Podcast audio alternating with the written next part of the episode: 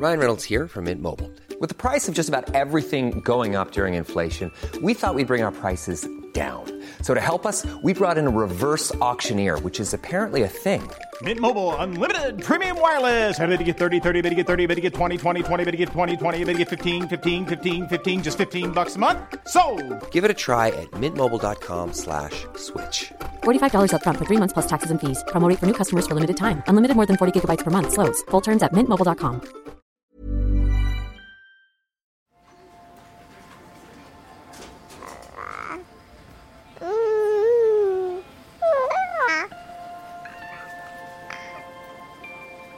J'ai l'impression de plus avoir de relation avec ma mère.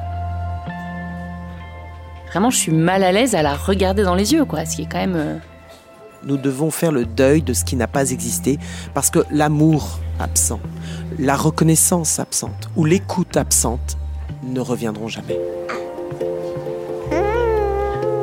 Ils ignoraient que ce serait aussi dur que ça, je pense. Ouais, ils doivent vivre un enfer. Pourquoi tu m'as jamais aimé? Mais qui a dit que je dois t'aimer C'est qu'il s'agit de déconstruire l'existant pour créer du nouveau. Et le nouveau, c'est la parentalité. Bienvenue dans mon cabinet. Je suis Mathilde Bouichou, psychologue clinicienne spécialisée en périnatalité. Je reçois, j'accompagne des femmes, des hommes, des futurs parents, des couples aussi, autour de toutes les questions euh, qu'ils peuvent se poser sur euh, leur parentalité, leur devenir parent. Euh, Ça peut aller lorsqu'ils s'interrogent sur leur désir d'enfant, aux difficultés qu'ils peuvent rencontrer pendant la grossesse, aux questions d'infertilité, au parcours de PMA, et puis aussi autour de toutes les questions éducatives qui peuvent se poser avec leurs enfants.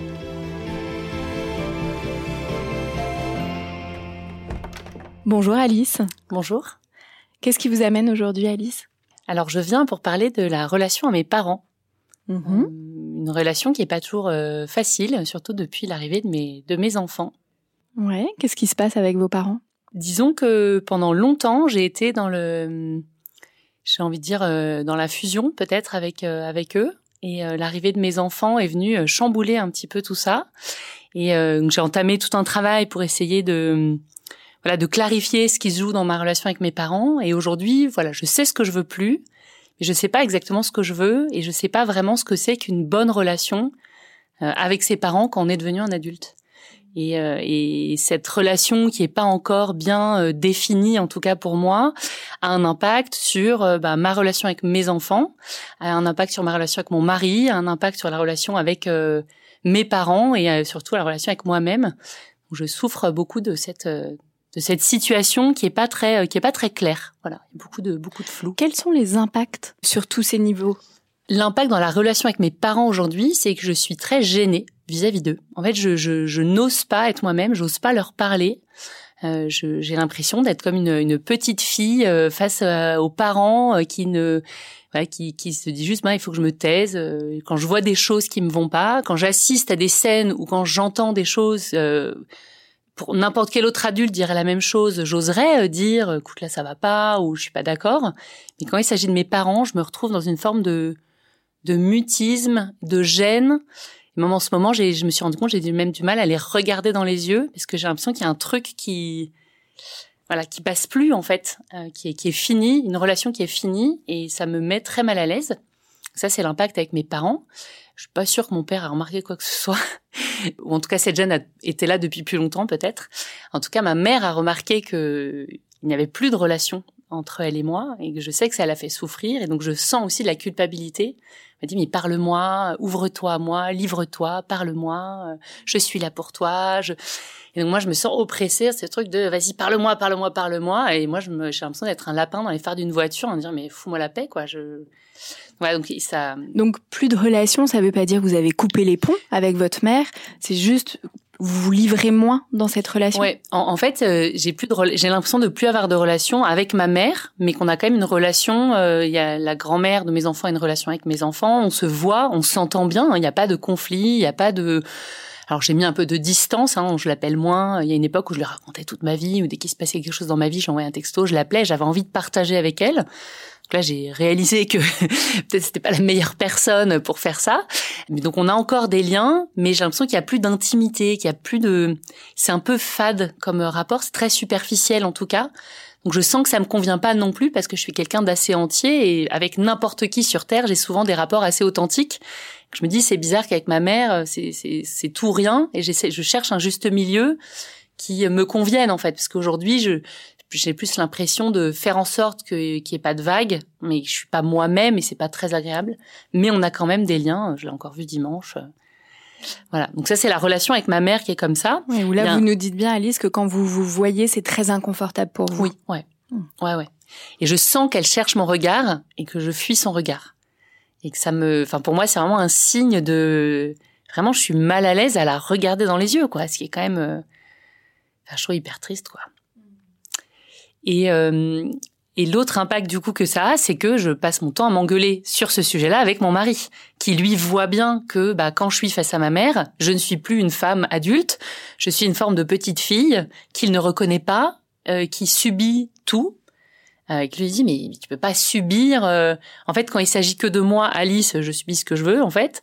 Mais quand il s'agit de nos enfants, il dit mais au nom de nos enfants, tu dois t'affirmer et ne plus euh, accepter. Alors c'est, on n'est pas sur des choses, en plus on n'est pas sur des trucs euh, dramatiques, de violence psychologique ou morale hein, ou, ou physique. C'est vraiment des, des choses euh, du quotidien, mais de de l'ordre de, bah nous en tant que couple, on a certaines envies. Et on a envie, quand mes parents voient mes enfants, bah, qu'ils respectent un peu l'éducation qu'on veut donner à nos enfants, et ça vient un peu clasher. Et donc voilà, donc je pense que mon mari ne me reconnaît pas, et du coup il vient me, me renvoyer le miroir de quelque chose qui va pas, pendant longtemps, je pense j'ai été dans la, lutte, mais si tout va bien, tout va bien, regarde ta propre famille et fous-moi la paix. Et que maintenant, j'ai accepté voilà qu'il y avait un truc euh, qu'il fallait que je travaille. Et euh, j'ai entamé tout un travail en psychanalyse euh, il, y a, il, y a, quelques années. Voilà, donc maintenant j'arrive à voir ce qui va pas, mais ce que je vous disais, je sais pas ce qui va mieux. Je sais pas ce que je veux, euh, si je reformule mieux, je sais pas ce que je veux comme relation. Et donc ça, c'est l'impact au niveau avec ma mère, avec mon mari. Et puis je vois sur mes enfants quand même qu'il y a un impact de l'ordre de la réparation, de, euh, je pense comme, euh, j'ai, j'ai l'impression que euh, on, on, essaye souvent avec nos enfants de ne pas être, de, de, soit faire comme nos parents de ce qu'on adorait, soit faire l'inverse. Mais en fait, tant que je suis en référentiel par rapport à mes parents, j'ai l'impression qu'il y a un truc qui va pas et que j'aimerais trouver mes propres ressorts. Et, euh, et j'ai l'impression que ma mère, par exemple, n'était pas vraiment là pour moi en tant qu'individu. Donc moi, j'ai envie de montrer à mes enfants que je suis là. Du coup, je suis là jour et nuit. Et du coup, ils se réveillent toutes les nuits. Et je leur montre que je suis là toutes les nuits. Et je suis épuisée.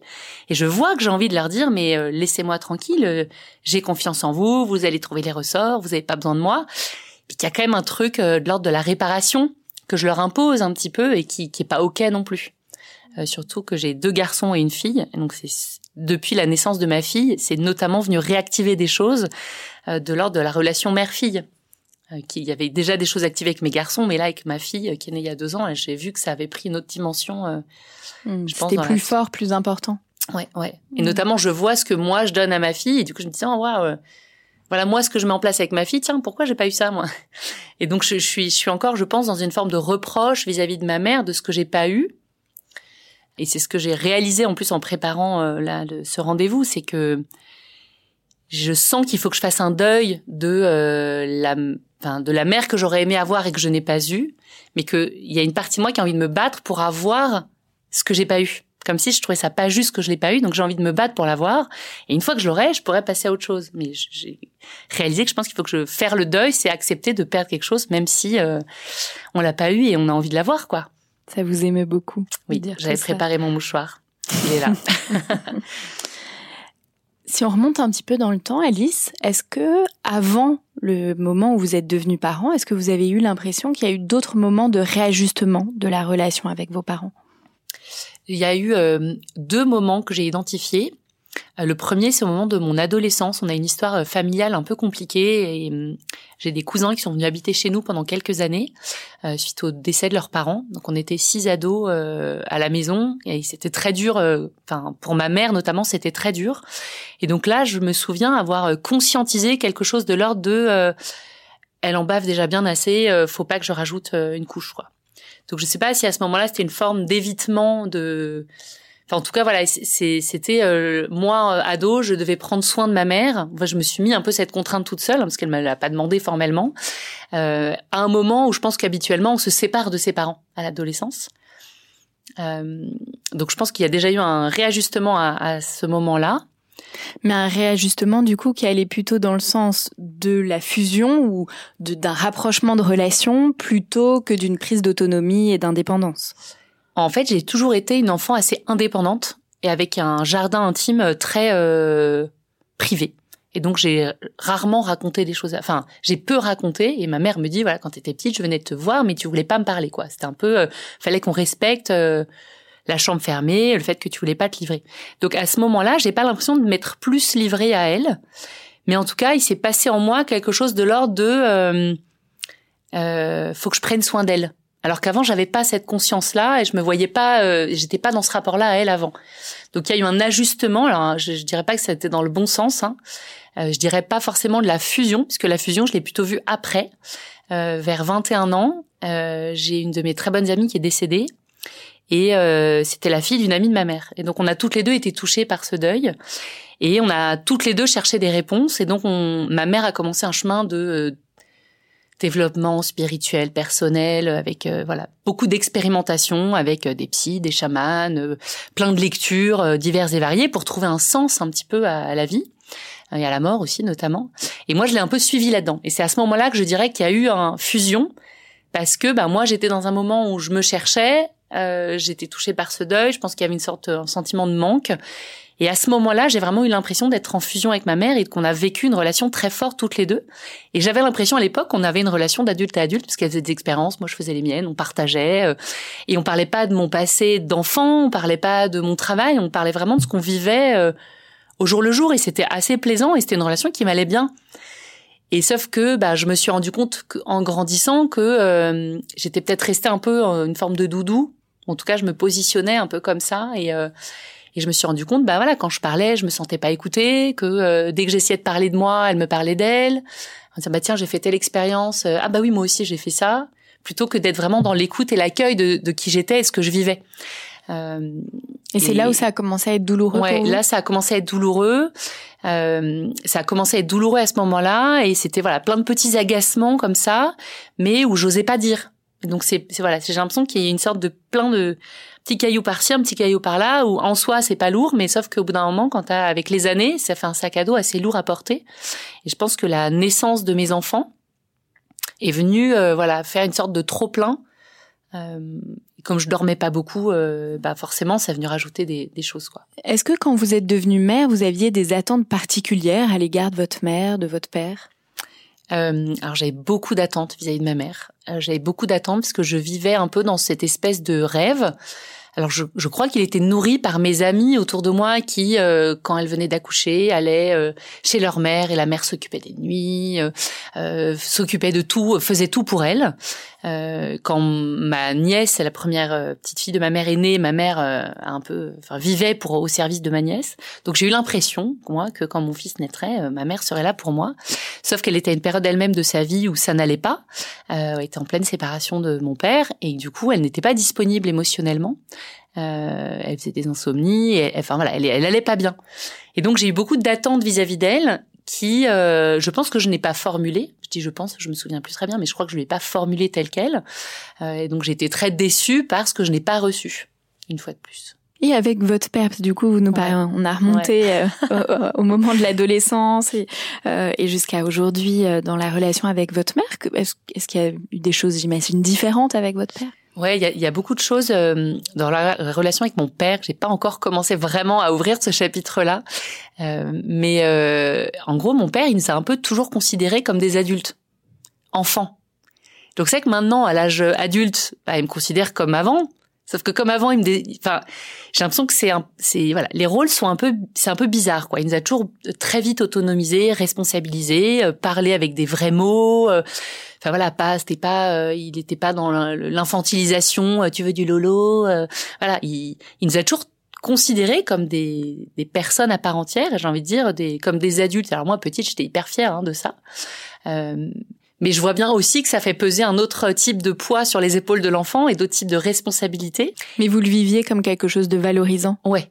Moi, petite, j'adorais ça. J'étais amie avec les amis de mes parents. Euh, j'avais une, enfin, j'ai toujours une très bonne relation avec mon père. Euh, et petite, on était très complices. Mais c'est vrai qu'aussi avec le temps, cette complicité, elle s'est un peu, euh, on est toujours très complices, mais sans se parler. Et du coup, il y a un moment, je me dis sur quoi repose cette complicité? Et sur les souvenirs du passé plus que sur bah, sur ce qu'on construit vraiment aujourd'hui. Alors, je sais, il est un peu pudique de mots. Enfin, il parle pas trop de lui. Donc, il y a une partie de moi qui a envie de respecter son intimité. En même temps, je sais pas si je veux respecter son intimité ou si juste je me cache derrière, euh, euh, voilà, derrière mes propres peurs. Euh, peur de le décevoir, peur de pas être à la hauteur de toutes les ambitions qu'il a placées sur moi. Euh, et puis je vois bien, j'ai du mal à lui parler d'argent, j'ai du mal à lui parler de sa vie euh, d'homme, euh, enfin voilà, qui est aujourd'hui un homme célibataire. Je trouve ça intéressant aussi en tant, enfin voilà, de parler aussi de choses d'adultes avec mes parents. C'est assez compliqué. Mais du coup, quand on parle boulot avec mon père, c'est très bien. Je me sens très adulte à adulte. En revanche, à côté du boulot, on n'a pas beaucoup de, de relations, on parle pas beaucoup. Et j'aimerais moi lui parler. Donc je lui ai écrit hein, une lettre pour son anniversaire en lui disant euh, voilà que j'aimerais être plus proche de lui, mais que je sais pas comment faire. il a été hyper ému. Il m'a fait un gros câlin. Il m'a dit qu'il m'aimait fort, mais ça en est resté là quoi. Il n'y a pas eu. Euh, donc pareil, je je sais pas s'il faut que j'attende quelque chose de mes relations avec mes parents. Il y a une partie de moi qui aime pas euh, me résoudre quoi. J'ai envie de me battre pour avoir des choses qui me conviennent. C'est un peu ma manière de fonctionner dans la vie quoi. Je lâche pas tant que c'est pas ok. Donc je sais pas dans quelle mesure il faut que je continue à voilà à mettre de l'huile euh, à alimenter le feu de ces relations-là qui j'ai bien compris euh, notamment euh, enfin voilà en écoutant des podcasts et en préparant cette émission que j'ai bien compris que on peut avoir une relation avec ses ses parents quand on devient adulte. Mais voilà ça me pose beaucoup de questions sur à quoi ça ressemble quoi. Je suis vraiment c'est là-dessus que j'ai vraiment besoin d'aide à quoi ça ressemble une relation d'adulte à adulte avec ses parents quel est le rôle, la place de vos parents comme grands-parents? Ma mère est très présente. Euh, donc mes parents ont divorcé et ils se voient encore et donc on se voit un peu tous ensemble. Donc on a une vie de famille déjà. On, a une vie de grand. Enfin, il y a une vie un peu de grands-parents euh, en tant que famille. Euh, après, ma mère voit beaucoup mes enfants. elle est disponible pour voilà venir nous aider. jouer avec les enfants. Enfin, ils ont une super. Moi, je trouve qu'elle a une super relation avec mes enfants, mes trois enfants. Ça n'a pas toujours été le cas parce qu'elle n'était pas très disponible quand ils étaient petits. Donc euh, maintenant qu'elle est disponible, voilà, on apprend aussi à se, à mettre en place un cadre qui convient à tout le monde. Euh, avec mon père, c'est un peu plus compliqué parce qu'il a une petite fille de 10 ans, qui est ma demi-sœur donc. Euh, et donc j'ai l'impression qu'il est plus... Euh, quand il voit mes enfants, il est plus le père de sa petite fille que euh, le grand-père de mes enfants. Est-ce que vous pouvez nous rappeler, Alice, quel âge ont vos enfants? Donc mes enfants ont deux ans, six ans et huit ans. Et donc quand on se voit avec mon père, sa fille et mes enfants, les enfants ont une relation de cousin, alors que c'est leur tante. Hein. Euh, les enfants en ont bien conscience, on leur a dit, on leur a expliqué la situation. Mes enfants, en tout cas, elles, je sais pas trop. Mais du coup, voilà, quand on voit mon père, moi, j'ai l'impression qu'il se comporte plus comme euh, un oncle ou en tout cas le, père de sa fille avec les cousins que comme un grand-père avec mes enfants. Et en même temps, comme c'est quelqu'un qui travaille énormément et qui est passionné par plein de choses dans la vie, il y a une part de moi qui me dit qu'il n'aurait pas cette euh, autre fille. Je, je me demande s'il aurait vraiment une relation avec mes enfants. Donc en fait, je suis contente qu'il ait une relation avec mes enfants, mais je pourrais pas qualifier cette relation de grand-parent à petit enfant. Je pas c'est très clair. Oui, là, ce que vous nous dites, c'est que cette relation, elle passe par sa fille qui a à peu près le même âge que vos enfants. Exactement. Mais il y a quand même une relation. Mes enfants savent que c'est leur grand-père, ils s'adorent, il est très généreux en temps, en énergie, en cadeaux. Euh, voilà, il n'est pas très présent en tant que grand-père, mais quand ils se voient, voilà, il y a un lien, il y a quelque chose qui est là. Euh, je pense que mes enfants, enfin, je pense que mon père sera plus à l'aise avec les enfants plus grands qu'avec les bébés. Euh, et donc c'est aussi une relation qui est en train de se mettre en place et qui devient de plus en plus belle. Euh, même si voilà, on a eu des, il y a eu des situations euh, qui moi en tant que mère me questionnent, euh, mais pareil, j'ai pas réussi à, à, trouver ma place et à, à m'affirmer. notamment, j'ai demandé un jour à mon père de prendre mon fils. à l'époque, il avait 4 ans, 5 ans, je crois 4 ans, je crois, à l'inviter à, enfin, le prendre à dormir une nuit. Hein. Donc c'est moi qui ai dû demander à ce que le grand-père prenne son petit enfant, parce que sinon, il, lui, n'a jamais, il n'a jamais proposé d'inviter mes enfants chez lui, juste pour passer un week-end avec eux ou autre, par exemple. Donc je lui ai demandé. Donc il y avait sa fille qui était là et le lendemain, mon fils m'a dit ah c'était super. Euh, euh, il nous a laissé tout seul euh, dans la maison le temps d'aller chercher à manger. Moi je me suis dit attends, il a laissé un enfant de 4 ou 5 ans avec sa tante slash cousine de 2 ans de plus, donc des enfants en gros de, de 4 et 6 ans ou de 5 et 7 ans, tout seul à la maison, le temps d'aller chercher la... Je bon, ça m'a paru assez inconscient. Après, peut-être, moi, je, donc voilà, je passe mon temps à me dire, peut-être que c'est moi qui suis stressée, il faut que je lui fasse confiance. Et en même temps, ça me, ça je trouve ça pas ok comme situation. Et euh, quand je lui en ai parlé, il me dit, oh non, non, non, bon, non, j'ai dû, je devais être cachée dans la cuisine. Donc, je sais pas s'il s'en souvient plus. Et je pense que ça serait aussi une possibilité. Ou juste, euh, il veut pas me dire la vérité. Mais je trouve que dans les deux cas, bah, il n'y a pas de discussion possible, il n'y a pas de, moi, je me retrouve un peu à me dire bon, bah, j'ai l'impression que c'est moi qui suis la, maintenant la chieuse de la famille à titiller sur toutes les choses qui me qui me conviennent pas, parce que mon frère et ma sœur, j'ai l'impression sont un peu moins, euh, enfin, ils suivent un peu plus le mouvement que moi qui met, qui essaye de mettre mes limites par-ci par-là. Mais bon, j'assume euh, ce rôle hein, de que je m'impose toute seule, parce que personne me l'a dit, mais de mettre un coup de pied dans la fourmilière. Exactement, de mettre un coup de pied dans la fourmilière. Merci beaucoup Alice. Je vous propose qu'on passe dans le salon d'à côté. On va rejoindre notre expert Emmanuel Ballet de Coqueromont qui va euh, justement nous éclairer, nous donner des pistes pour euh, vous aider à vous affirmer davantage Alice.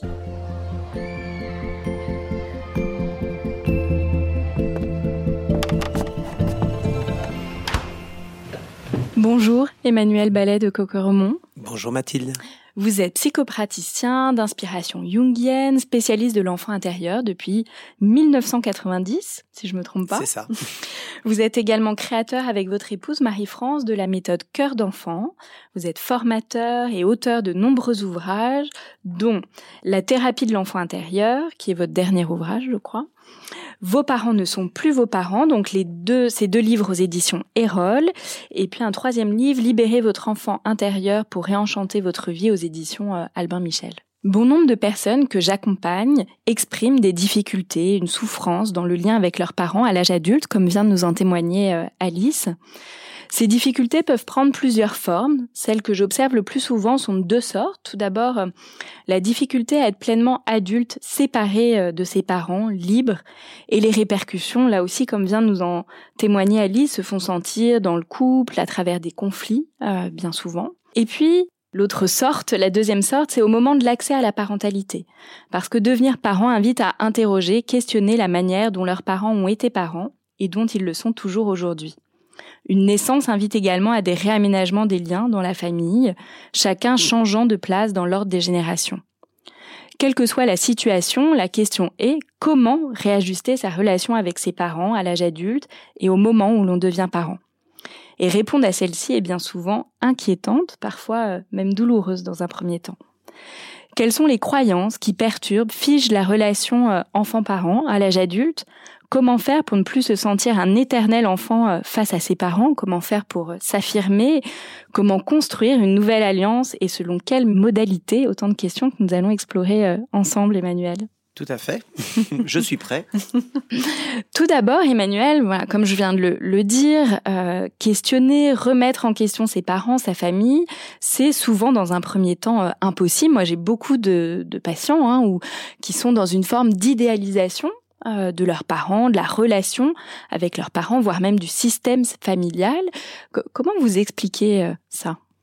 Je crois que en écoutant le témoignage d'Alice, la, première chose qui m'est venue, c'est euh, la capacité d'Alice déjà d'exprimer avec une certaine clarté combien les liens, la relation avec ses parents à l'âge adulte peut être cadenassée, compliquée, et vous l'avez évoqué, cela à différents âges d'ailleurs, au moment de l'adolescence, évidemment, mais ça, tout le monde le sait plus ou moins qu'il y a déjà un questionnement sur la relation avec ses parents, mais aussi, surtout, euh, quand on, bah, quand on devient soi-même parent, en fait. Et donc, en fait, cette relation cadenassée, eh bien, pour moi, euh, elle, est, elle est liée à la difficulté euh, que les, les, êtres humains ont, et c'est une problématique, je dirais, sociétale, humaine, culturelle aussi, la difficulté que nous avons à envisager les fonctions filiales et parentales comme étant euh, à durée déterminée.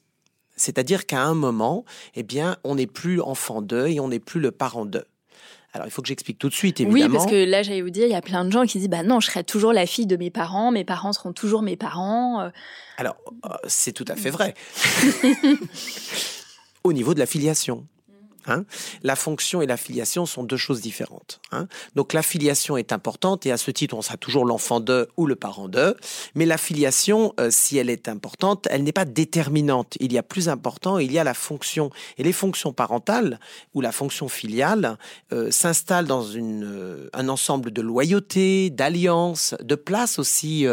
eh bien, notre invitée Alice, elle évoquait justement ce problème de place. Quelle est ma place en fait Et puis elle souligner aussi combien elle sent qu'elle a aussi déjà une place qu'on lui a attribuée. Elle ne sait pas d'où ça vient, euh, mais c'est une place qu'on lui a attribuée. Ça n'est pas été nommé euh, explicitement, mais pourtant elle sent bien qu'elle occupe une place par rapport à ses parents, mais aussi au sein de sa fratrie en fait. Hein elle est un peu la rebelle euh, à un certain niveau, bien que je souligne que ce soit la rebelle muette, ce qui est un rôle un peu particulier. Ou en tout cas qui a du mal à s'affirmer. Donc euh, là, il y a un vrai sujet hein, de, de, de, réflexion et qui ne dépend pas évidemment de nous en tant qu'ex-enfants, mais on entend bien euh, la difficulté de la mère d'Alice aussi, la difficulté à envisager en fait, eh bien, de lâcher cette fonction parentale. Et au même titre, je dirais qu'Alice, qui, euh, qui, même si elle sait qu'il faudrait qu'elle fasse le deuil, aimerait euh, finalement euh, obtenir dans cette relation ce qu'elle n'a pas obtenu, il faut aussi penser euh, du côté du parent que le parent lui-même est dans des tentatives de réparation. Et parfois, euh, on voit des parents qui n'ont pas été disponibles émotionnellement à certains âges de l'enfant, qui ensuite, face à leur ex-enfant adulte, euh, veulent créer une sorte d'intimité ou de présence ou de disponibilité affective, mais qui n'a plus lieu d'être en fait. Mais c'est une tentative de réparer ce qu'ils sentent plus ou moins consciemment. N'a pas pu avoir lieu Exactement, qu'ils n'ont pas réussi à mettre en place quand Alice nous disait que sa mère euh, disait mais parle-moi, euh, etc. Euh, on entend bien chez Alice qu'il y a eu des périodes dans la relation où, ça a été fusionnel, mais il y a aussi, Alice le dit, des moments où, son parent n'était pas disponible émotionnellement, ce qui est douloureux pour un enfant. Et donc le parent lui-même essaye de réparer les liens. Donc la réflexion, c'est cela, c'est comment on lâche des fonctions pour permettre de nouvelles alliances, une nouvelle relation, et ça, ça demande du travail. Hmm. Hein. Oui, et dans ce travail, là, ce que vous nous dites bien, ce que vous appelez dans votre livre le deuil de la fonction parentale, c'est que ce travail doit se faire à la fois du côté de l'enfant et à la fois du côté du parent. Oui. Tout à fait. Et ça va nécessiter de traverser des représentations qui sont souvent idéalisées au sujet de la famille. Hein alors, vous en nommez trois, justement, de, ces euh, représentations idéalisées. Est-ce que vous pouvez nous, les détailler? Alors, la, première, enfin, il y a plusieurs aspects de, de représentation idéalisée, mais, mais souvent, euh, j'ai une de mes formations qui s'appelle La petite maison dans la prairie. Et ce titre est loin d'être anodin, évidemment, parce que euh, même si personne n'a vraiment le sentiment d'avoir vécu dans la petite maison dans la prairie, ceci dit, ça évoque tout à fait cette idée que, sans même nous en rendre compte, nous vivons dans des sociétés qui à une image complètement idéalisée de la famille. Hein, où finalement on attend des parents d'être euh, aimants euh, inconditionnellement, et puis euh, on imagine aussi la famille comme un espace source et ressources pour tous ses membres. Et tout ça est très éloigné de la réalité, en fait. Alors, je ne dis pas qu'il n'y a pas d'amour dans la famille, mais pour moi, euh, la famille est avant tout, comme le disait euh, une grande thérapeute familiale américaine, Virginia Satir, une usine à fabriquer des gens. C'est-à-dire que la famille, c'est d'abord l'espace où on, crée des gens en leur donnant une place, une fonction, où il y a de l'amour, mais pas que. Il y a aussi beaucoup d'attentes, beaucoup d'exigences euh, et beaucoup de liens inversés aussi. C'est-à-dire que parfois on va demander à l'enfant d'occuper une place qui n'est pas celle d'un enfant. Et oui, et Alice, elle nous dit comment l'enfant, bah, il va s'adapter à tout ça. Hein. Alice nous parle de son père qui, qui finalement l'adultifie en réalité, et elle va faire avec. Elle va faire avec parce que c'est son moyen d'avoir une alliance, d'avoir un lien avec son père. Mais il n'y a rien de plus douloureux, en fait, pour un enfant que de ne pas avoir le droit d'être un enfant et de vivre son enfance. Et quand un enfant est adultifié, il n'est pas à sa place. Hein, même s'il n'y a pas d'exigence au-delà de cela, parce qu'on n'entend pas forcément que le père d'Alice attendait euh, d'Alice en tant qu'adultifié euh, quelque chose, mais c'est la place où il imaginait pouvoir avoir une relation avec son enfant. Et, c'est sa difficulté qu'elle reconnaît encore aujourd'hui, quelque part, avec ses petits-enfants, à être au niveau de l'enfant, affectivement au niveau de l'enfant. Donc vous voyez, toutes ces difficultés, euh, elles s'inscrivent aussi dans des représentations qui sont figées, trop idéalisées, et qui, pour moi, cadenassent complètement les familles, parce que la famille, bah, c'est un espace euh, de construction.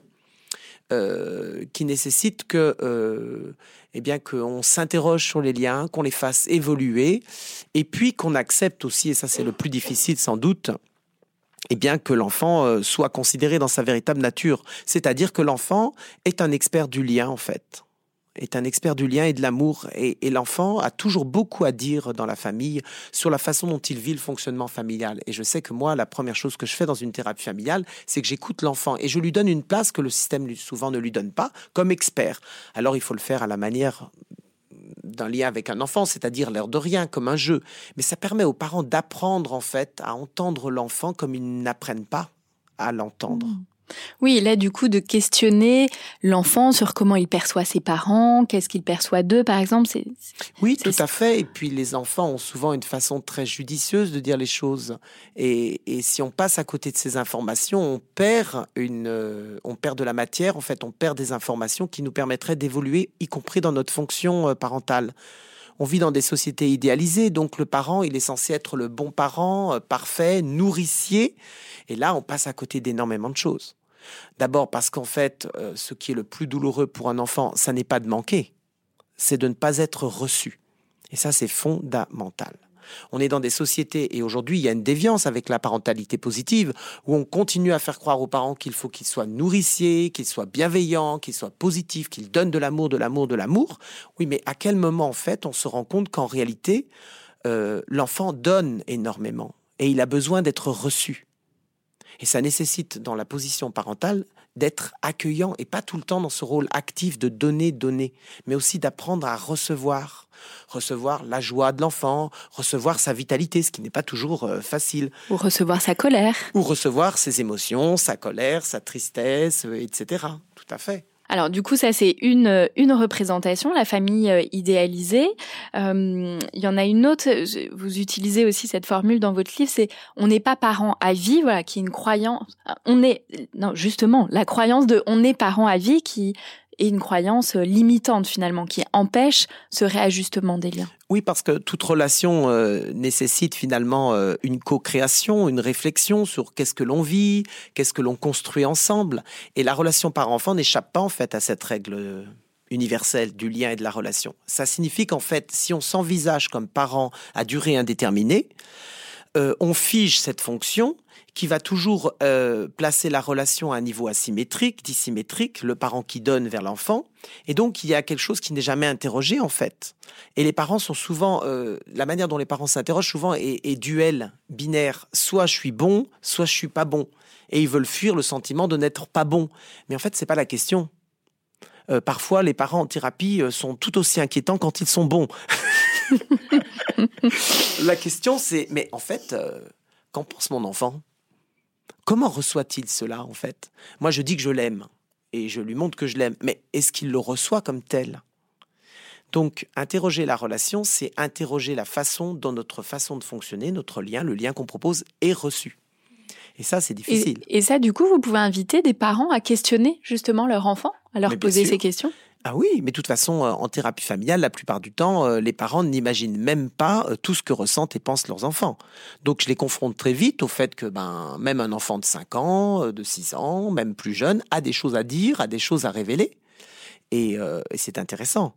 Et parfois, l'enfant va le faire de façon tout à fait physique, spontanée. Je me rappelle d'une séance familiale où il y avait une mère qui avait une difficulté avec ses deux fils, qui avaient 6 euh, six, euh, ans et 8 ans, je crois. Et je demande à la mère, eh bien, demande à, ton enfant euh, ce qu'il ressent quand tu parles. Et la mère, pour faire ça, elle se lève et elle se met à genoux devant son fils. Et naturellement, l'enfant s'est redressé et il s'est assis sur le dossier. Et d'un seul coup, on avait une mère à genoux très très très basse et son fils qui était tout au-dessus et qui la regardait comme ça. Et je lui dis, ça c'est ce qui se passe dans votre quotidien. Vous avez le sentiment que votre fils gouverne la maison, vous n'avez pas d'autorité, vous n'y arrivez pas. Mais vous avez vu comment au départ vous vous placez pour lui parler? Et ça, ça parlait de ce qu'elle avait vécu enfant en fait. Elle avait toujours été mise dans une position de soumission. Donc elle continuait sans même s'en rendre compte à... Elle prétendait être aimante, mais en fait elle n'était pas aimante, elle était soumise. Et ses enfants euh, ne voulaient pas, euh, ne voulaient pas la dominer ou voilà. Non, ils ne faisaient que montrer maman, il y a un souci. Parce que si tu te comportes comme ça, alors oui, nous, euh, on va te montrer que ça ne va pas. Du coup, Emmanuel, c'est euh, donc trois euh, représentations, croyances. on est parent à vie, le parent est le, la source d'amour unique presque dans le système familial, et puis cette représentation idéalisée de la famille, la petite maison dans la prairie. Quel impact, du coup, ça a sur le fonctionnement familial et plus sur voilà cet enfant à l'âge adulte? Bah, Ça a l'impact que Alice décrit, c'est-à-dire euh, bah, l'ex-enfant est muselé en fait. Il se tait, ou il n'a le sentiment qu'il ne peut pas dire, qu'il ne peut pas exprimer sa vérité intérieure. Parce que si euh, la représentation euh, du parent est figée, elle est puissante en fait, parce qu'il y a aussi le problème de l'oblativité. l'oblativité parentale, où finalement euh, le parent s'enferme dans l'idée que comme il est parent, il sait ce qui est bon pour son enfant, et il sait qu'il fait bien, il pense qu'il fait bien, donc tous ces actes sont censés être positifs. Ça crée vraiment une, une vision du parent qui ne peut plus être remise en cause. Et, la plupart des ex-enfants ont du mal à exprimer ce qu'ils ressentent parce qu'ils ne veulent pas écorner en fait l'image que le parent a construite, mais qui est une image qui n'est plus humaine en fait. Hein? Et moi, pour moi, il y a un manque d'amour à cet endroit. Parce que ce que souvent je dis à mes patients, je leur dis, mais tu n'aimes pas ton parent en fait? Si tu l'aimais, tu le confronterais à la personne que tu es. Et tu accepterais que peut-être ça va le déranger, que peut-être ça va le mettre en cause. Mais c'est ça les relations, c'est ça être aimant. Parce que on est dans une société maintenant où on dit que l'amour c'est dégoulinant, euh, c'est toujours bienveillant, etc. Mais on oublie de dire que l'amour c'est la non-complaisance, c'est la confrontation les couples, je, suis aussi thérapeute de couple. Euh, bah, le couple, c'est quoi? Mais c'est un, une en permanence une confrontation, et c'est dans la confrontation, et ce qui n'a rien à voir avec la guerre, qu'on trouve en fait et qu'on forge un lien aimant et soutenant. Mais il faut accepter en fait de ne pas être d'accord. Il faut accepter de de montrer en quoi on est unique et spécifique. Il faut accepter quand on est un ex-enfant de dire la façon dont on a vécu notre enfance, défendre notre enfant intérieur, prendre le parti de l'enfant qu'on a été, révéler la façon complètement évidemment sensitive, émotionnelle, euh, imaginative dont on a vécu les choses. Il ne s'agit pas de dire j'ai raison et toi, parent, tu as tort. Il s'agit de faire entendre une vérité qui, si elle n'est pas entendue par le parent, ne met pas le parent en mouvement, mais ne met pas tout le système en mouvement et ne permet pas de, de réajuster la relation en fait. Du coup, là, Emmanuel, ce que vous dites, ça, ça m'évoque, ce que vous disiez déjà tout à l'heure sur le deuil de, de la fonction euh, euh, parentale. Et comme nous en a témoigné Alice, beaucoup, et moi c'est ce que je vois aussi beaucoup dans ma pratique euh, clinique, d'accompagner des, des, parents qui sont en train de devenir parents et qu'ils ont beaucoup d'attentes au moment où ils deviennent parents à l'égard de leurs parents. Donc Alice nous disait qu'elle avait beaucoup d'attentes à l'égard de sa mère, voilà, qu'elle soit présente, qu'elle la soutienne. Qu'est-ce qui se passe quand l'enfant devient et adulte et devient lui-même parent. Qu'est-ce qui se joue? Qu'est-ce qui se manifeste plus particulièrement à ce moment-là, qui est un moment quand même important de réajustement des liens avec les, les parents, les ex-parents, en, théorie. Fait, euh, il faut imaginer que les liens parents-enfants et les liens entre êtres humains sont, sont ordonnés autour d'une éthique qui est de donner, de recevoir et de rendre ce qui installe dans le système familial, en fonction de la place aussi qui nous a été attribuée, et c'est une attribution inconsciente par les systèmes familiaux, ce qui engage en fait un système de loyauté. Et dans ces loyautés, il va y avoir une forme de lutte pour essayer d'obtenir ou de réparer. Lorsqu'un ex-enfant devient parent, eh bien, euh, Alice nous le dit parfaitement, se réveille chez l'individu plusieurs choses. D'abord, une forme de colère ou de revendication, ou en tout cas euh, de conscience que je ne veux pas euh, faire vivre à mes enfants ce que j'ai vécu. Je vais vouloir donc réparer ce que mes parents euh, m'ont fait à moi dans la relation, mais je vais vouloir aussi continuer à essayer d'obtenir de mes parents ce que je n'ai pas reçu.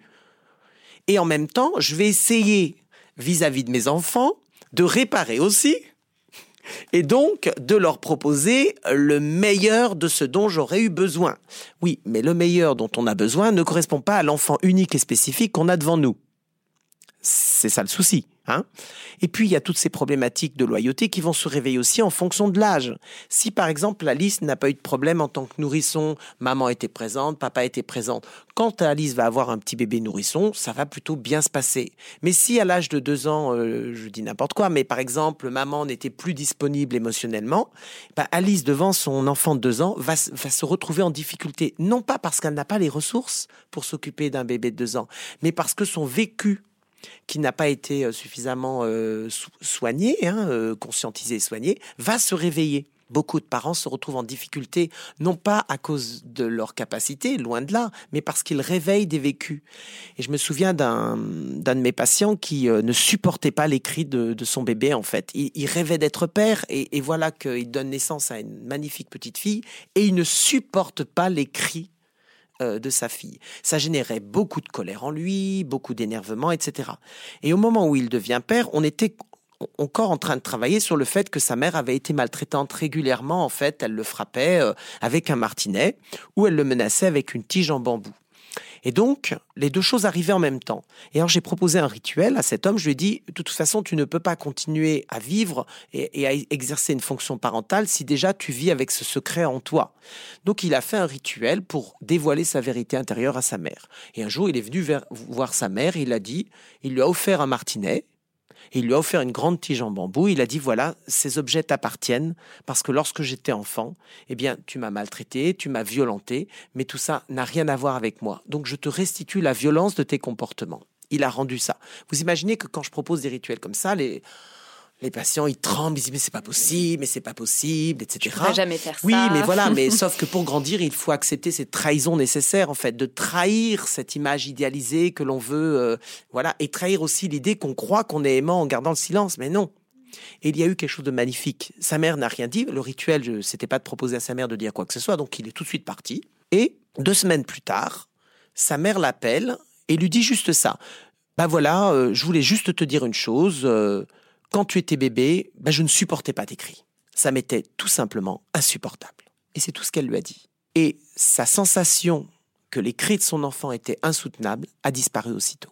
Oui, que le parent, il transmet ses difficultés, ce qui est émotionnellement parfois difficile ou insupportable pour lui en tant que parent, il le transmet à son enfant, qui après va devenir parent. Tout à fait, mais on le transmet à travers les aspects problématisés de la relation.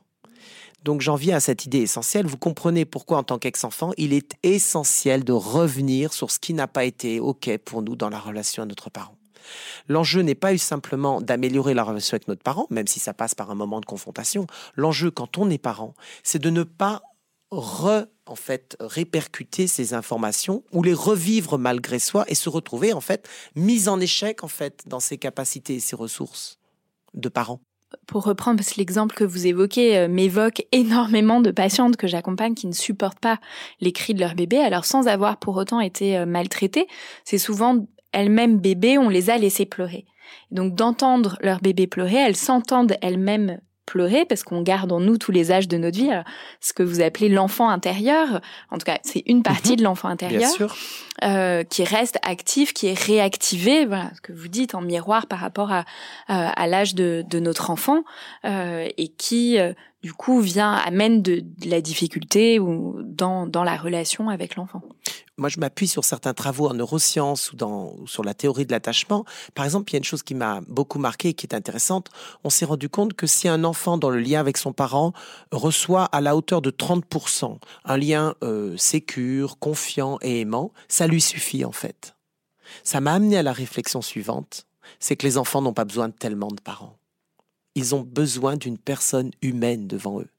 Donc, je dis à mes cheminants, les, patients qui viennent me voir, cessez d'être parents il y a énormément d'occasions où ça n'est pas le parent qui est en jeu, c'est vous en tant qu'être humain. Faites exister la personne que vous êtes.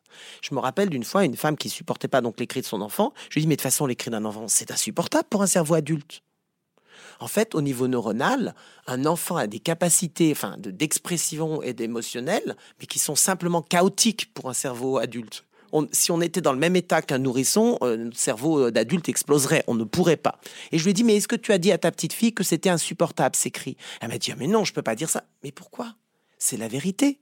Ça ne veut pas dire que tu ne peux pas être présente avec elle, ça ne veut pas dire que tu ne peux pas être là, mais fais-toi exister en tant que personne humaine.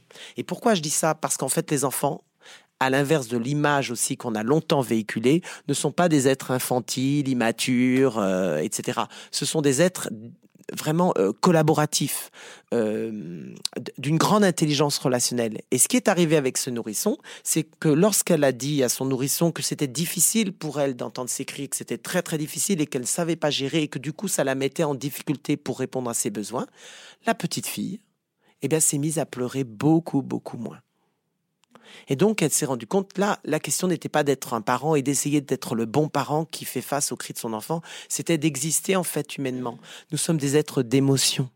Nous avons à partager un accordage émotionnel. Et donc, pour nous accorder émotionnellement avec nos enfants, en tant que parents, il faut aussi que nous soyons honnêtes, en fait, sur ce que nous ressentons. Pas que nous mettions un masque de parents en disant, oui, ma chérie, je t'aime, bien sûr, alors qu'à l'intérieur, on est en colère. C'est prendre les enfants pour des idiots, puisqu'ils sont informés beaucoup plus subtilement que nous des informations émotionnelles. Hmm.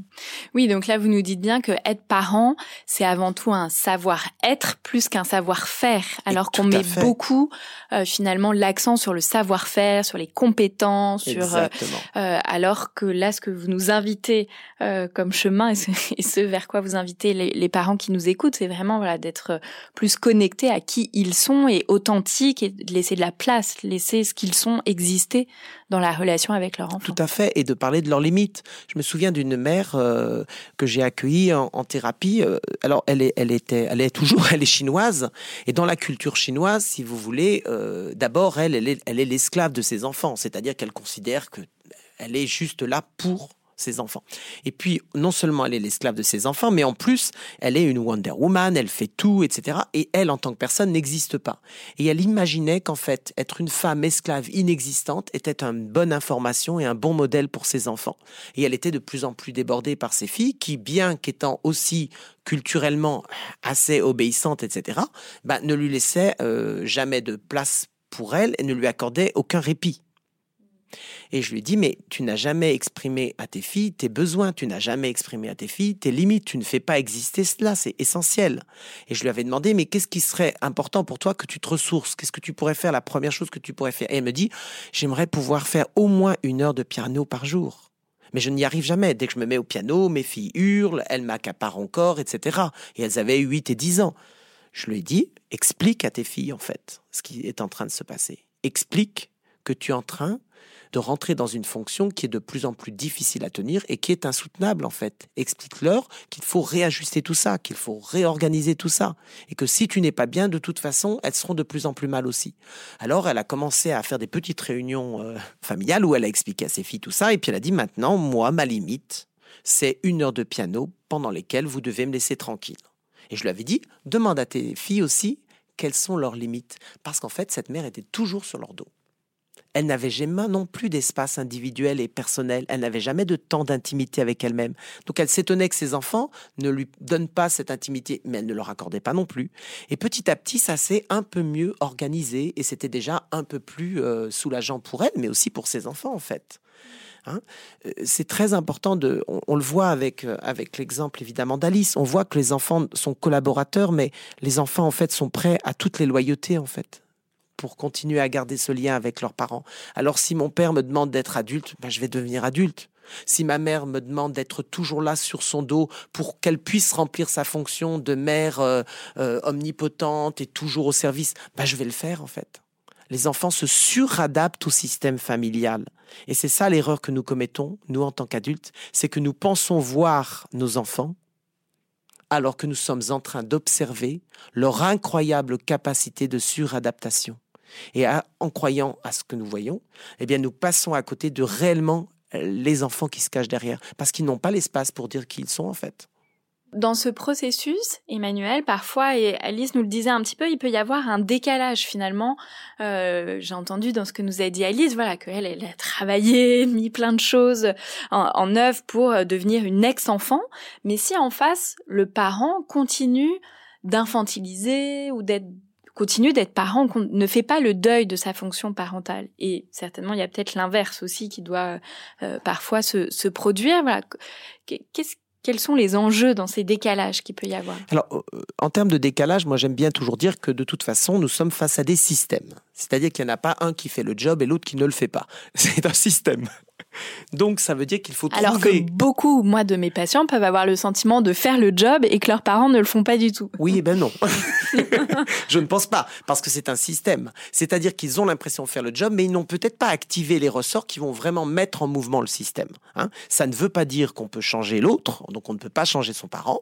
Euh, le parent peut un seul coup euh, être dans une limite, mais en tout cas, on entre dans un mouvement.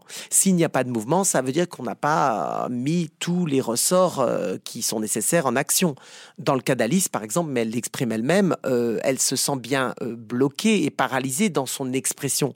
Donc, par exemple, oser dire et dévoiler que, ça me semble important.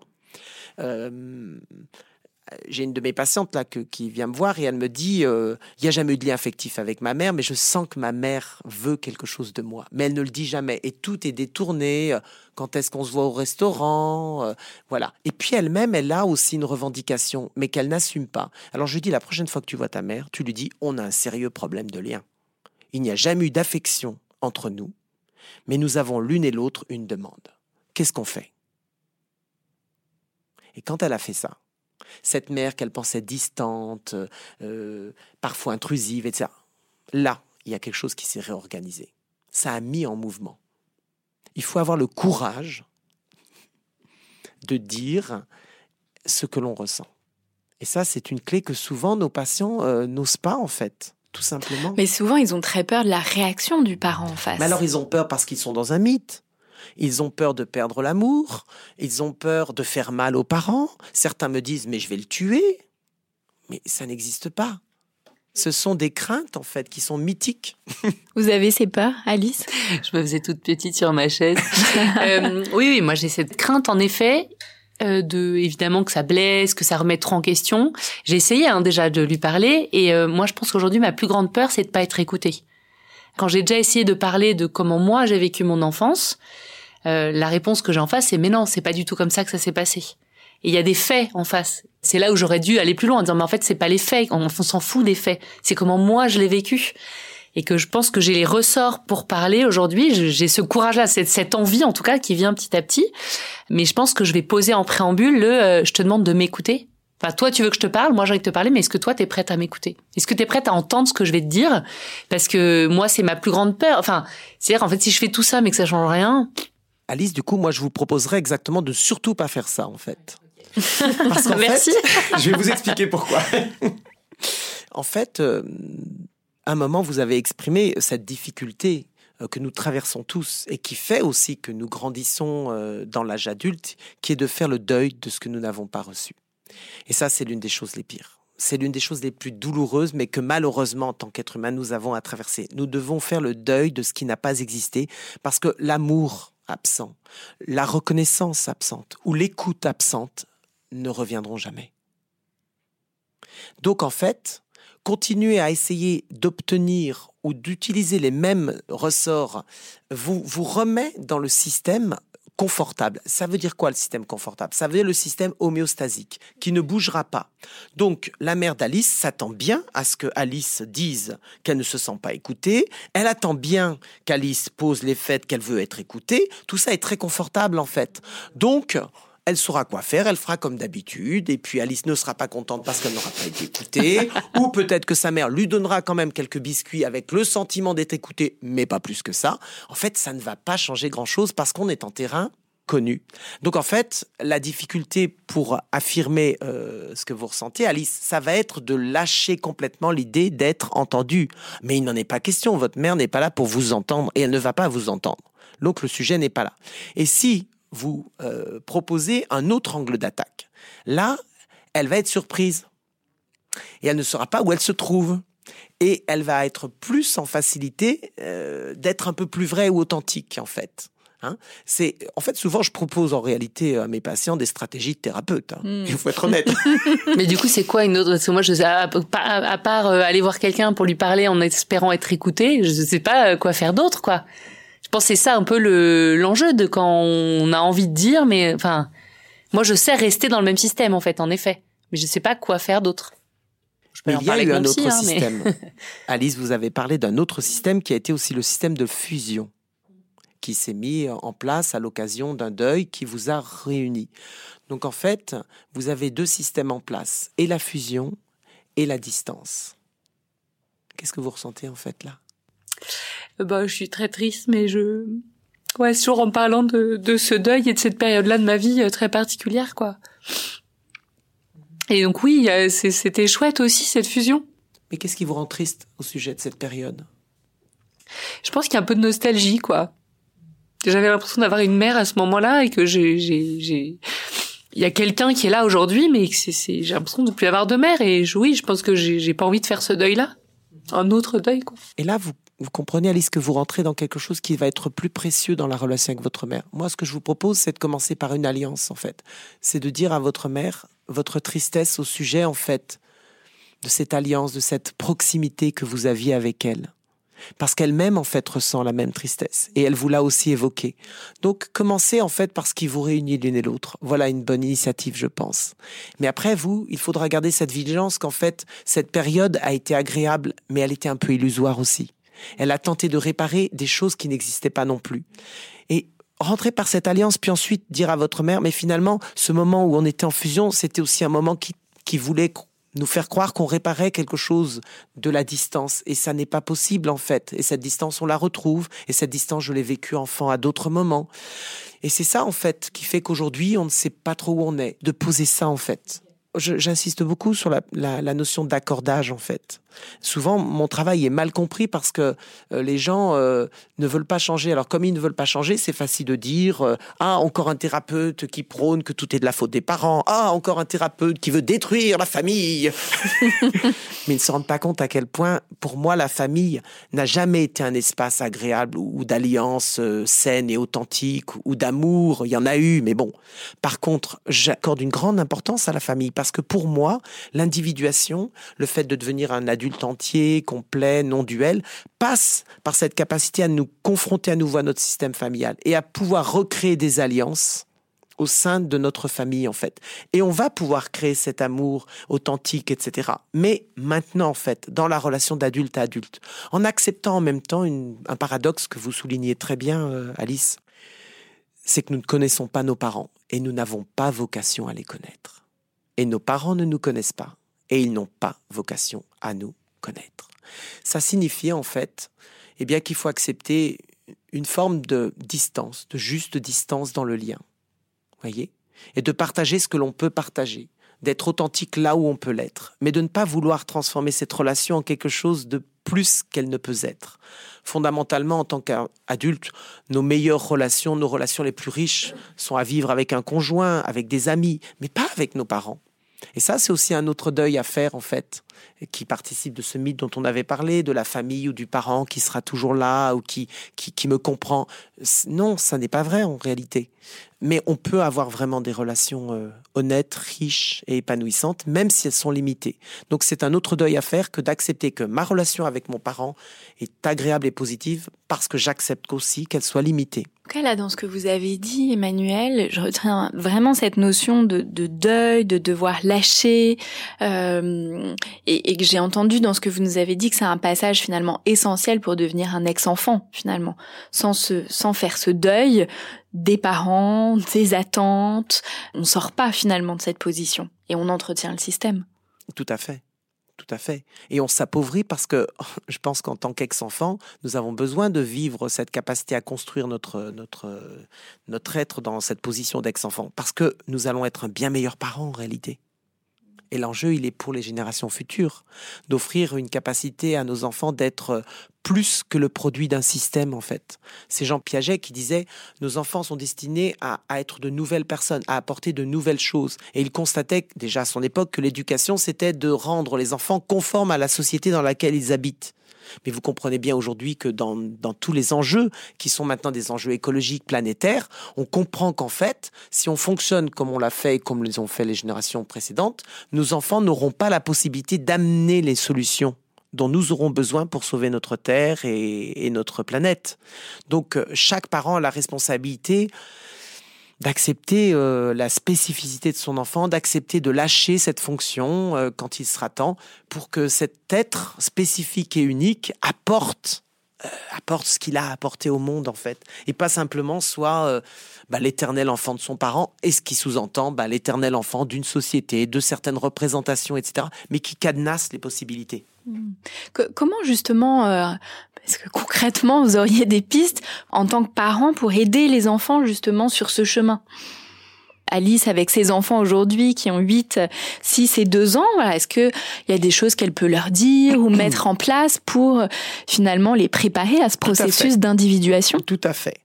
J'ai déjà dit un certain nombre de choses. Mm. La première chose, limiter la fonction parentale. C'est-à-dire, je suis parent à 30% du temps c'est largement suffisant. Donc ça veut dire que les 70 pour excusez-moi Emmanuel, je vous coupe, les 70% du temps restant, le parent vit sa vie de couple, d'amis, de fait ses activités. Oui, mais surtout euh, dans la relation avec ses enfants, euh, qui peut être très importante évidemment, mmh. euh, partage ce qu'est être humain. Oui, c'est pas qu'il n'est plus en relation avec ses enfants les 70% du temps restant, mais c'est qu'il est lui-même. Oui, je vous donne un exemple. Sainte Thérèse de Lisieux, qui est une sainte euh, connue, a écrit une phrase que longtemps personne ne comprenait ou qu'on trouvait un petit peu cucu, qui était Un enfant se sent aimé quand son parent pleure avec lui. Sauf qu'aujourd'hui, les neurosciences confirment que nos cerveaux neurosociaux eh bien, ont besoin pour être soutenus qu'un tiers, un autre, pleure avec, c'est-à-dire éprouve l'émotion. Prenons un exemple concret. Votre fille euh, rentre de l'école, elle pleure, elle est triste parce qu'elle s'est fait voler son cartable. Le parent, dans sa fonction parentale avec toutes ses représentations, va toujours, risque toujours d'être à côté de la plaque. Parce que ce qu'il va dire ou répondre, etc., va être à côté de la plaque. La première chose essentielle, c'est d'être présent en qu'être humain et d'être accordé et de se dire, je vais me mettre à la place de ma fille. Et d'en fait, de faire sentir à sa fille, bah écoute, mais moi, si j'étais toi, bah, je serais triste aussi. En fait, c'est normal que tu sois triste. Et puis c'est violent en même temps ce que tu as vécu.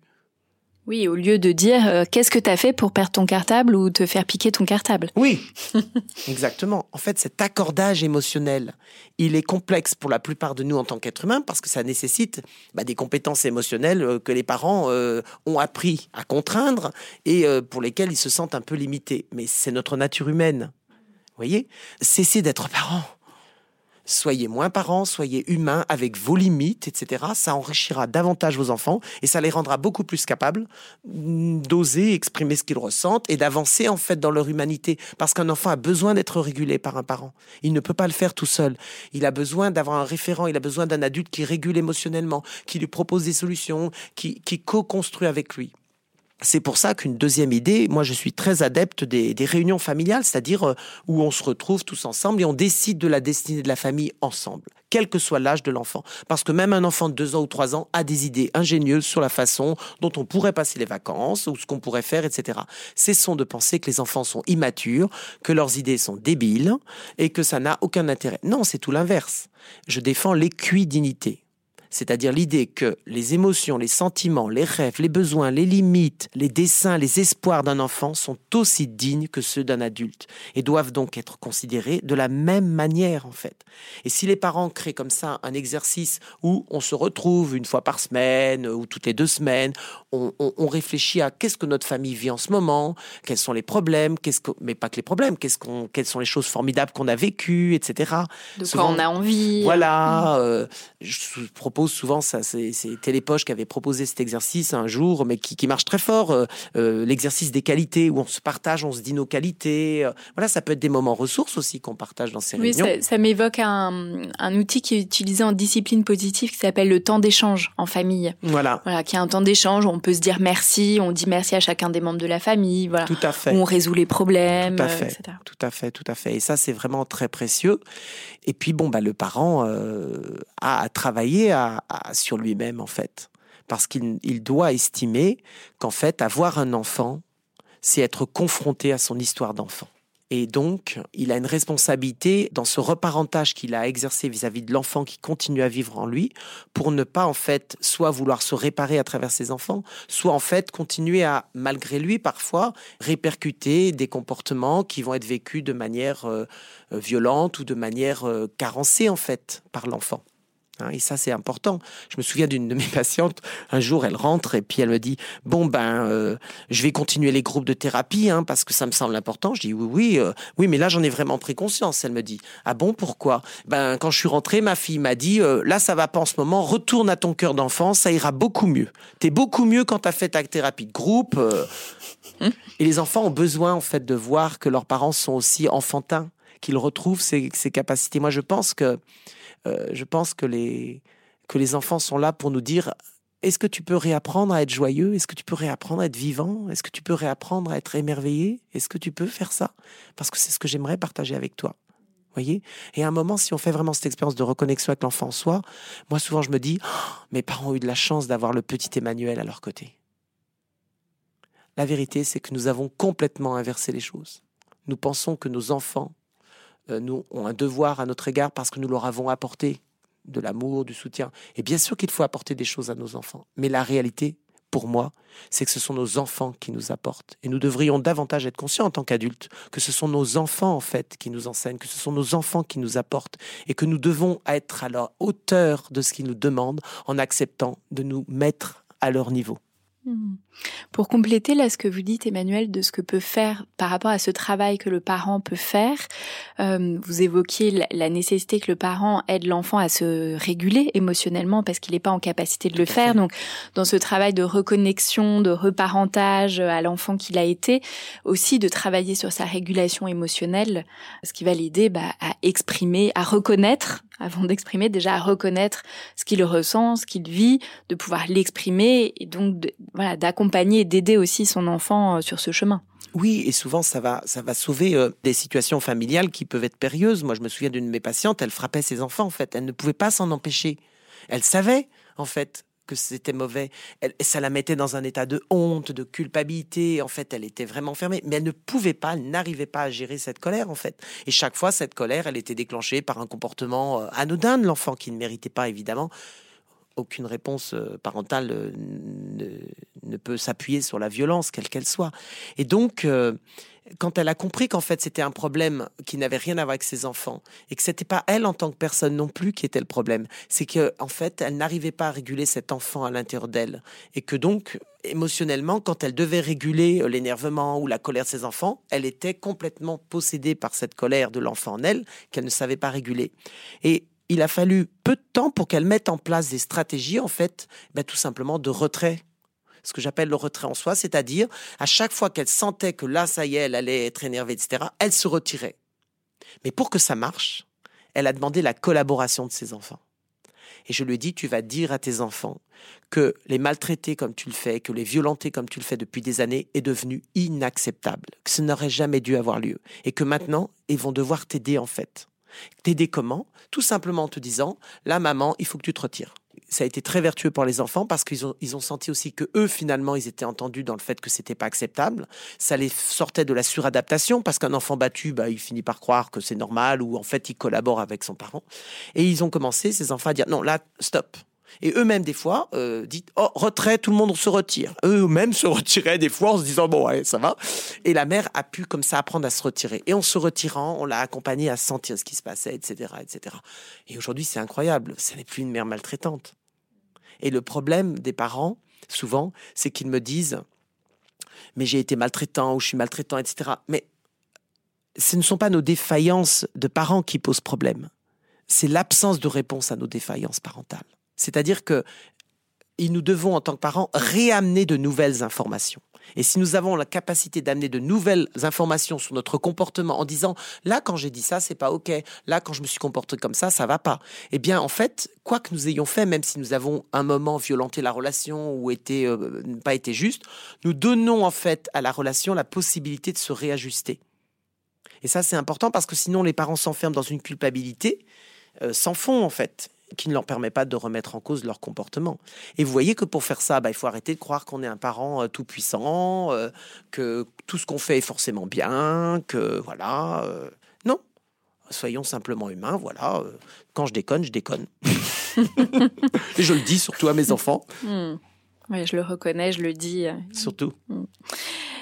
Emmanuel, comment euh, alors vous nous avez déjà donné quelques pistes pour Alice, voilà, pour l'aider euh, à, s'affirmer euh, davantage. Quelles peuvent être un peu, voilà, les pour conclure, les peut-être les dernières pistes que vous aimeriez partager avec nous pour justement construire une nouvelle alliance avec ses propres parents? Je vais peut-être redire des choses que j'ai dites, mais même si c'est un travail, même si c'est une prise de conscience qui demande du temps, on ne peut pas être adulte si on ne prend pas le parti de l'enfant en soi. Nous vivons dans des sociétés, et, c'est vrai dans nos sociétés aujourd'hui, mais ça l'a toujours été, où en fait euh, l'enfant est, est nié, maltraité, sous-évalué. Et donc nous continuons souvent à être en guerre contre cet enfant en nous. Et tant que nous sommes en guerre avec l'enfant en nous, nous ne pouvons pas d'un côté euh, continuer à protéger nos images parentales et d'un autre prétendre essayer de s'occuper de cet enfant en larmes en nous. C'est pas cohérent. Il faut un moment que l'enfant en larmes sente que on prend son parti. C'est pas un coup, oui, je t'écoute, l'enfant en moi, je sais que t'es triste, t'as pas vécu ça, puis après devant maman, euh, oh mais t'es la plus belle des mamans, qu'est-ce que t'es formidable. Ben non, et il faut faire un choix, il faut avoir euh, ce courage d'intégrité. Donc c'est un travail, c'est difficile. Euh, je, prétends pas le contraire. Donc là, finalement, cette connexion à l'enfant intérieur, vous nous en parliez tout à l'heure par rapport aux enfants qu'on a, en tout cas quand l'ex-enfant devient parent, donc euh, ça aide pour préparer l'enfant un jour à ce processus d'individuation, mais ça aide aussi l'ex-enfant devenu adulte, devenu parent, à réajuster les liens avec ses propres parents devenus ex-parents. Oui, c'est évident, tout à fait. Je, me, je cite souvent cet exemple que j'ai vécu. Ma mère a été maltraitante avec moi et quand j'ai commencé ma première psychothérapie à 18 ans, il y a un enfant qui m'est apparu et il m'a dit je suis un enfant battu. Alors moi, je ne comprenais pas de quoi, qu'est-ce que ça voulait dire, cet enfant qui apparaît, qui me dit que je suis un enfant battu. Moi, j'ai mais j'ai jamais été battu, ma mère est aimante, euh, tout va bien. J'étais euh, né, euh, donc, je suis né en 70, donc post-68, des parents éducateurs spécialisés, très ouverts sur les nouvelles pédagogies. Donc, vous voyez, la plus jolie période quand même éducative, enfin, en tout cas, avec un, certain renouveau. Donc, j'imaginais pas du tout que j'avais été un enfant battu. Alors, ça m'a obligé à, à, entrer en moi, et puis j'ai senti en effet que, ben oui, j'avais été maltraité à de nombreuses reprises et que c'était pas ok pour l'enfant battu en moi. Et donc, il a fallu que j'ai le courage de dire à ma mère, en fait, bah, c'est pas ok, j'ai été battu là. J'ai vu les conséquences que ça avait sur moi. J'ai commencé à évaluer les conséquences, des conséquences en termes d'estime. Je ne m'aimais pas, je trouvais que mon corps était moche. J'avais même, parfois, si quelqu'un arrivait euh, brusquement à côté de moi, je levais la main. J'avais donc des, des, traces de stress post-traumatique. Ça m'a obligé à finalement euh, travailler à ma relation avec ma mère, à créer une vraie juste distance et à ne jamais collaborer à chaque fois que ma mère voulait que je sois l'enfant qui soit prend les coups pour qu'elle se défoule ou soit qui soit l'enfant toujours aimant euh, pour elle quand on en avait besoin. Et lorsqu'elle est morte, euh, un mois avant qu'elle meure, enfin même deux, trois semaines avant qu'elle meure, euh, elle était dans son salon, j'étais à côté d'elle, et puis d'un seul coup j'ai entendu une petite voix qui m'a appelé, qui a dit Emmanuel, c'est une petite voix de petite fille. J'ai pas compris, je me dis mais qui m'appelle? Puis je me suis rendu compte que c'est ma mère en fait qui m'appelait. Elle était un peu dans le coma, etc. Je me suis approché et puis j'ai entendu ma mère dire Emmanuel, dis-moi que tu m'aimes. Et là, j'ai senti une énorme tension en moi. L'enfant en moi dit non, c'est pas ok ça. Parce que ma mère, même à la fin de sa vie, essayait toujours de me mettre à cette place en fait, mais c'était pas ma place à moi. Alors je lui ai dit Petite Lucienne, ma mère s'appelait Lucienne. Je dis, petite Lucienne, va demander à la grande Lucienne si elle t'aime. Et là, ma mère s'est apaisée, elle s'est endormie. Je raconte souvent cette histoire parce qu'il faut avoir le courage. Il faut avoir ce courage, même devant un mourant. Parce que souvent, euh, malheureusement, quand nos parents meurent, c'est le moment où on, on resigne des alliances qui sont loin d'être agréables. Mais vous voyez, si on se prépare, moi, je, cette expérience a été très très importante pour moi à plus d'un titre et elle a, elle a engagé des transformations même personnelles énormes. Moi, je considère que c'est une grâce qui m'a été donnée d'arriver à cet endroit où je pouvais dire à ma mère, même alors qu'elle est mourante, non, là c'est pas ok, mais rester en alliance avec elle et renvoyer chacun sa responsabilité. Je pense qu'en tant qu'être humain, nous avons tous la responsabilité de prendre soin de ces parties de nous-mêmes, sensibles, vulnérables, fragiles. Et c'est ça qui nous rendra plus humains, mais surtout qui nous permettra d'être vraiment en alliance, en fait. Et j'ai été béni, franchement, euh, après la mort de ma mère, parce qu'il y a plein de choses merveilleuses qui me sont arrivées, parce que je pense que j'avais atteint un certain degré là où j'avais clos, en fait, la relation avec ma mère, que c'était clos. et que je pouvais faire la part des choses, c'est-à-dire rendre ma mère humaine, responsable de ses actes, mais savoir aussi garder tout ce qu'elle m'avait apporté. Et donc, ça m'a permis, au moment de sa mort, de lui dire et de la renvoyer elle-même, pas en tant que parent. Je me suis adressé à l'adulte, à la femme qu'elle était. Ben voilà, même si c'est la fin de vie, même si c'est le dernier moment, on peut toujours s'occuper de cet enfant qui est en nous. En tout cas, on peut toujours être invité à retourner le voir. Oui, à rester en, authenticité avec soi, ne pas se, retrouver coincé, comme vous disiez, à nouveau dans des jeux d'alliance et de faire quelque chose finalement euh, qui va nous mettre mal. Qui va nous mettre mal, qui va nous, nous interdire, euh, Alice le dit, d'être nous-mêmes en fait être soi-même, c'est essayer de développer cette intégrité, d'oser dire les choses, de ne pas avoir peur de les dire. Moi, mon expérience, j'ai dit, j'ai été dans ma vie euh, amené à devoir dire des choses douloureuses, que ce soit à ma mère ou même à ma grand-mère, etc., pour différentes raisons. Et mes patients me le disent aussi. Tous, ils sont morts de trouille, et moi, j'étais mort de trouille quand je l'ai fait aussi. Donc je sais ce que c'est. Et euh, mais en fait, la réalité, c'est que ça, ça a nourri des relations plus vraies, plus justes. Voilà. Euh, le courage d'aimer réellement et pas d'être dans le devoir. Hein. Alice Miller disait le devoir tue le sentiment naturel. Et cette phrase, souvent, elle, n'est pas comprise, elle n'est pas entendue. Euh, quand on est dans le devoir, quand on reste l'enfant, etc., on tue les possibilités d'alliance et d'amour, d'authenticité et de liberté pour tous les membres de la famille. Le devoir n'a jamais été euh, l'amour, n'a jamais permis l'amour. Comme vous nous l'avez euh, bien dit, Emmanuel, construire une relation d'adulte à adulte est tout un cheminement, c'est un processus qui prend du temps, tant du côté de l'enfant que du côté du parent. Ces réajustements peuvent être parfois douloureux et remettre en question le fonctionnement familial, les différents membres de la famille, mais ils sont nécessaires pour construire des relations non pas source d'insatisfaction, de souffrance, de dysfonctionnement, mais des relations plus libres dans lesquelles chacun a sa place et peut être reconnu dans son individualité. Je finirai par cette phrase que vous m'avez dite en préparant l'épisode. c'est un point qu'on n'a pas eu le temps d'évoquer, mais peut-être une prochaine fois, vous m'avez dit on n'est jamais mieux différencié que dans l'alliance. Et, ça m'a semblé vraiment très important euh, de, le rappeler euh, là en conclusion, parce qu'il ne s'agit pas dans tout ce que vous nous avez partagé, de couper les liens avec ses parents, mais vraiment de construire une alliance qui soit plus juste pour chacun et que voilà, on n'est pas obligé de se séparer euh, physiquement pour pouvoir réajuster les choses. Tout à fait. Je recommande souvent des lectures euh, à mes patients, des lectures, des podcasts ou autres. Alice, est-ce que vous avez écouté quelque chose ou lu quelque chose que vous auriez envie de nous recommander? Alors moi j'ai toujours euh, j'ai toujours adoré lire euh, Françoise Dolto. Et du coup là quand je vous écoutais Emmanuel sur cette idée d'aller à l'écoute de l'enfant et il y a tout un il y a des recueils de livres sur ces émissions. Alors là j'ai perdu le, les, les intitulés des livres. Mais je trouve que c'est toujours intéressant d'aller écouter l'enfant en fait euh, même si c'est pas notre notre enfant ou nos vécus à nous, euh, de voir le, la puissance en fait de, de, de ce que l'enfant dit quand on lui tend le, le micro. On retrouvera toutes les, les, références et puis les références aussi. Euh, il y a en audio, voilà, toutes les émissions de, de radio qu'on peut trouver aussi. Merci euh, Alice. Emmanuel, qu'est-ce que vous auriez envie de nous recommander? Alors, outre mon livre. Évidemment, j'allais le recommander. Alors, je le, je le redonne les, les références. Vos parents ne sont plus vos parents de Marie-France et Emmanuel Ballet de Coqueromont aux éditions Erol. Oui, tout à fait. Et puis notre dernier livre, La thérapie de l'enfant intérieur aux éditions Erol aussi, qui donne vraiment un aperçu très complet de ce qu'est euh, la spécificité de cette thérapie qui est une thérapie du lien. Euh, voilà. Alors moi, j'ai pensé à plusieurs choses. Mhm. D'abord, euh, je pense que dans le travail euh, concernant les relations ex-enfants, ex-parents et avec notre famille, il faut énormément dédramatiser. Il faut accepter une forme de légèreté, de rire de soi, de rire de l'autre. Voilà. Alors j'aime beaucoup la série Brothers and Sisters. Mhm. Parce que Brothers and Sisters, alors les gens parfois ne, ne, se rendent pas compte que c'est dysfonctionnel. Hein. c'est quand même pas une famille fonctionnelle. Hein. Mais c'est très amusant en fait. Et puis ça peut être intéressant de regarder la série après avoir lu mon livre justement pour se rendre compte ah oui mais moi ça je pensais que c'était super que c'était de l'amour. Puis en fait non ça déconne en fait. Cette mère elle est omniprésente elle est tout le temps etc enfin il y a des scènes succulentes et à mourir de rire dans cette série donc je la conseille vivement. Je conseillerais aussi un autre livre d'un de mes formateurs un très grand thérapeute familial qui s'appelait Moni El Kaïm qui nous a quittés euh, malheureusement il y a peu de temps et qui s'appelle Comment survivre à sa famille. Et c'est un tout petit livre qui se lit vraiment très facilement mais qui donne des clés euh, très riche pour sortir de ces systèmes, en fait, voir comment on collabore à ces systèmes à travers des représentations.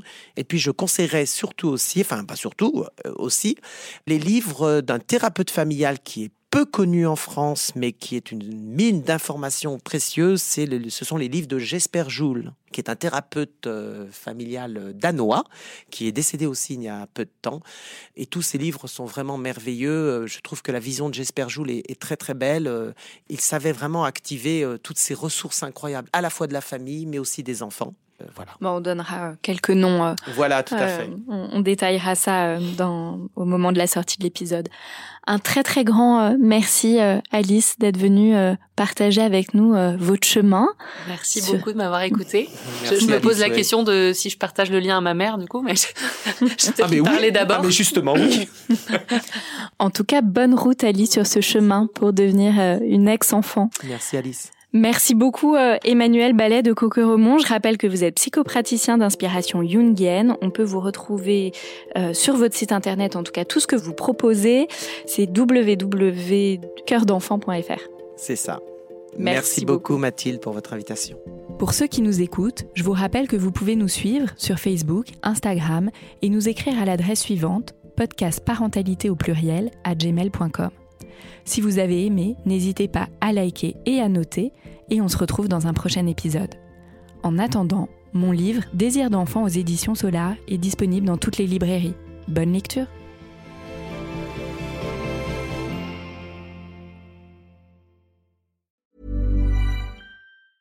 Hey, it's Paige DeSorbo from Giggly Squad. High quality fashion without the price tag? Say hello to Quince.